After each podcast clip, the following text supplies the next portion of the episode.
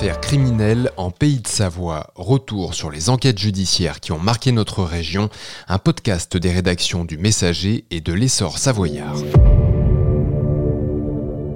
Voici l'une des plus grandes énigmes judiciaires du début du XXIe siècle, la tuerie de Chevaline.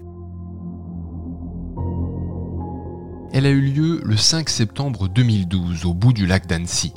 Ce jour-là, c'est un retraité britannique à vélo qui découvre la scène de crime au bord d'une route forestière à quelques kilomètres du village de Chevaline.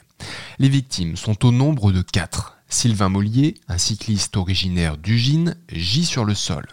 À bord d'un break BMW Bordeaux dont le moteur tourne encore, se trouvent les corps de Saad Alili, sa femme Iqbal et sa belle-mère Suela Alalaf.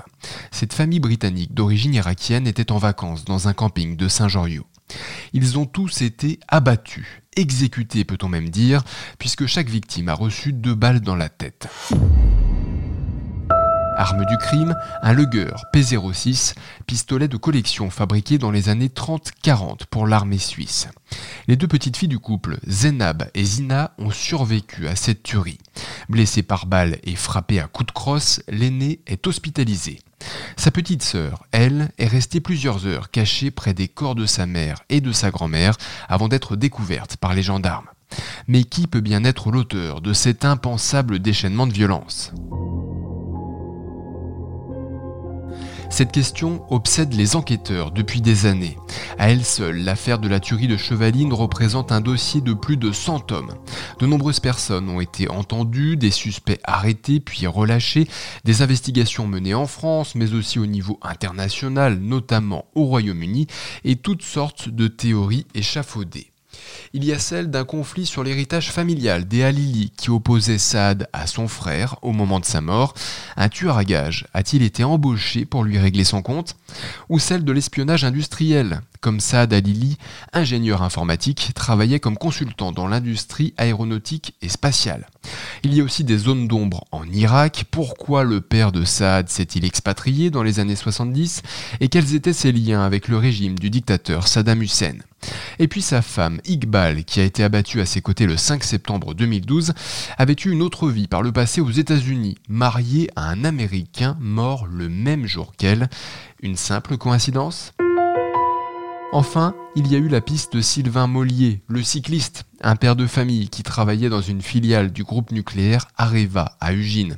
Et si la victime collatérale cachait la cible principale? Là aussi, une impasse. Mais finalement, et s'il n'y avait pas de mobile?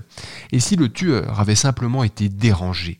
Ses victimes pourraient avoir été là, au mauvais endroit, au mauvais moment. Cette piste locale a été particulièrement prise au sérieux ces dernières années. Ce qui est sûr, c'est qu'il s'agit d'un criminel de sang-froid, sachant manier les armes. Sur les 21 coups de feu tirés, 17 ont atteint leur cible. Une profileuse britannique a même dressé son profil psychologique, un homme de la région, âgé entre 30 et 40 ans, vivant sans doute seul ou dans un cadre familial renfermé, avec un profil psychologique instable et un attrait pour les armes.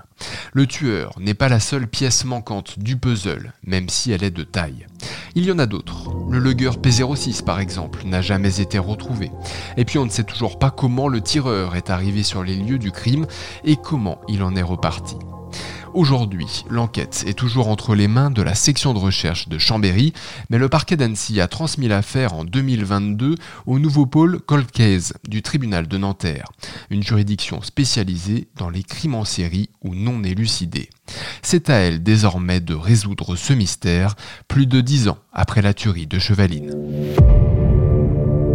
Vous avez écouté Affaires criminelles en Pays de Savoie, un podcast des rédactions du Messager et de l'Essor savoyard.